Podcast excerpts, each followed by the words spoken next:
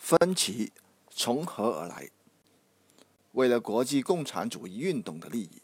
我们不愿意在这里谈到这次兄弟党内部会议的详细情况。我们准备在适当时机和适当场合说明真相，弄清是非。但是必须指出，中国共产党恰恰是一九六零年全世界各国共产党和工人党代表会议的创意者。我们努力促成这次兄弟党会议的召开。在会议期间，我们坚持马克思列宁主义和1957年莫斯科宣言，反对了某些兄弟党同志的错误观点，同时在某些问题上做了必要的妥协。我们同其他兄弟党共同努力，克服了种种困难，使会议取得了积极的成果，达成了一致的协议，发表了。莫斯科声明，仅仅这些事实就足以拆穿多列士等同志的谎言。一九六零年莫斯科会议以后，各国兄弟党理应根据一致协议的声明，加强国际共产主义运动的团结，集中力量，共同对敌。一九六一年一月举行的中国共产党第八届中央委员会第九次全体会议。关于各国共产党和工人党代表会议的决议指出，中国共产党始终不渝地坚持马克思列宁主义和无产阶级国际主义的原则，将如维护1957年莫斯科宣言一样，维护这次会议的声明，并且坚决地为实现这个文件所规定的共同任务而努力奋斗。两年多来，中国共产党一直忠实地执行国际共产主义运动的共同协议，并且为维护莫斯科宣言和莫斯科声明的革命原则进行了不懈的努力。但是，多列士等同志竟然攻击中国共产党，在一九六零年莫斯科会议以后，继续就各国共同拟定的政策的主要方面表示不同意见。并且说中国同志的立场对整个运动的利益有害。在一九六零年莫斯科会议以后，究竟是谁在一系列问题上越来越严重的违反莫斯科宣言和莫斯科声明呢？在莫斯科会议以后不久，苏阿关系进一步恶化了。多列士同志企图把苏阿关系恶化的责任推到中国共产党方面。他竟然指责中国没有利用自己的影响来引导阿尔巴尼亚劳动党的领导人比较正确的了解他们的义务。事实上，中国共产党一贯主张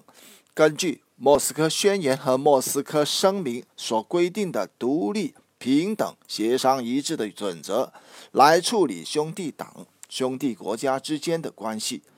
我们对于苏阿关系。也一直坚持这种主张。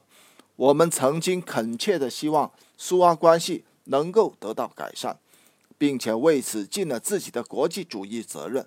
我们曾经多次劝告苏联同志，在改善苏阿关系方面，大党大国应该采取主动，应该通过内部平等协商来消除分歧。即使某些分歧一时解决不了。也应该耐心等待，而不应该采取可能使关系进一步恶化的任何步骤。中共中央曾经为此写信给苏共中央，希望通过协商途径解决苏阿关系问题。但是，我们的这些真诚努力并没有受到重视。从法罗纳海军基地撤退舰队，从阿尔巴尼亚撤退专家。断绝与阿对阿尔巴尼亚的援助，干涉阿里巴里阿尔巴尼亚内政等等一系列的事件发生了。对于这些粗暴违反兄弟国家关系准则的行为，中国共产党感到痛心。在苏共第二十二次代表大会前夕，中国共产党的领导人又一次向苏联同志提出改善苏阿关系的。同志式的忠告，但是出乎我们的意料，在苏共第二十二次代表大会上，出现了公开指名攻击阿尔巴尼亚劳动党的严重事件，开创了在一个兄弟党的代表大会上公开攻击另一个兄弟党的恶劣先例。参加这次大会的中国共产党代表团，为了维护莫斯科宣言和莫斯科声明的兄弟党关系的准则，为了共同对敌的利益，明确的表示不同意这种只能使亲者痛、仇者快的做法。令人遗憾的是，我们的这种严正态度竟然受到指责，有的同志甚至说。如果中国同志们愿意出力使阿尔巴尼亚劳动党同各兄弟党的关系正常化，那么未必有谁会比中国共产党更好的促进这一问题的解决。这些话是什么意思呢？如果这样说，中国同志要对苏阿关系的恶化负责，那是故意推卸责任，诿过于人。如果这是希望中国同志，促进苏阿关系的改善，那么我们愿意指出，那些同志完全不顾我们的多次劝告，坚持恶化苏阿关系，甚至公开号召改变阿尔巴尼亚党和国家的领导，这就在实际上剥夺了其他兄弟党对苏阿关系的改善进行有效努力的可能性。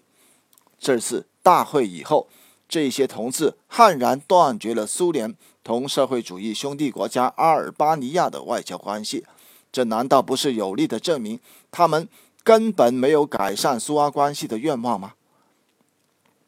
多列士等同志责备中国报纸散布阿尔巴尼亚领导人的错误论点，必须指出，中国共产党从来是反对把我们内部的分歧公开的。但是某些兄弟党的同志却坚持要把分歧公开，并且认为如果不这样做，就是不符合马克思列宁主义的立场。在苏阿分歧已经公开化的情况下，我们把争论双方的某些材料同时加以发表，以便中国人民能够了解事情的真相。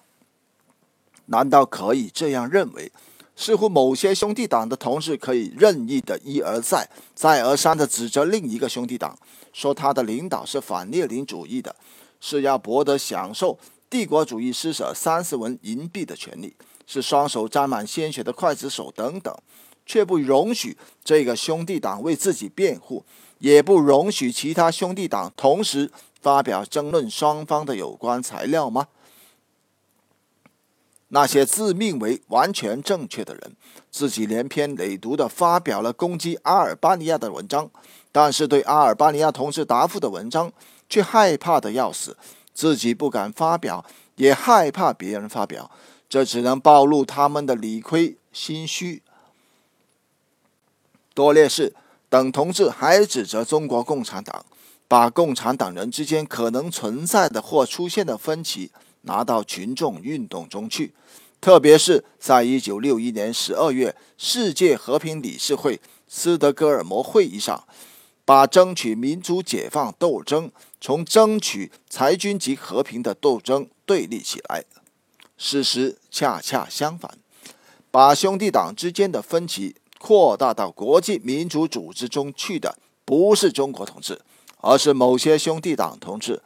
他们屡次企图把自己同莫斯科宣言和莫斯科声明所对立的错误路线强加于国际民主组织。他们把民主解放斗争同争取世界和平的斗争对立起来，不顾这些国际民主组织所代表的广大群众反对帝国主义和殖民主义、争取和维护民族独立的广泛要求。硬要把一切为了裁军作为压倒一切的任务，并且大肆贩卖在帝国主义和剥削制度下还存在的条件下就可以实现没有武器、没有军队、没有战争的世界的错误思想，这就在这些组织中不断的引起尖锐的争论。同样的争论也出现在一九六一年十二月世界和平理事会。斯德哥尔摩会议上，在这次会议上，有人要求生活在帝国主义和殖民主义刺刀下的殖民地半殖民地人民，等待帝国主义者和殖民主义者接受全面彻底裁军，等待他们放弃使用武力来镇压民族独立运动，等待他们用裁军节省下来的钱援助不发达国家。这些人实际上是要求，在这一切实现之前，一切被压迫民族不要进行反对帝国主义、殖民主义的斗争，不要对殖民统治者的武装镇压进行反抗，否则，据说就要引起世界大战，造成亿万人的死亡。正是根据这种荒谬的理论，他们竟然辱骂民族独立运动是。死尸运动，正是这些人，而不是中国同志，违反了莫斯科宣言和莫斯科声明。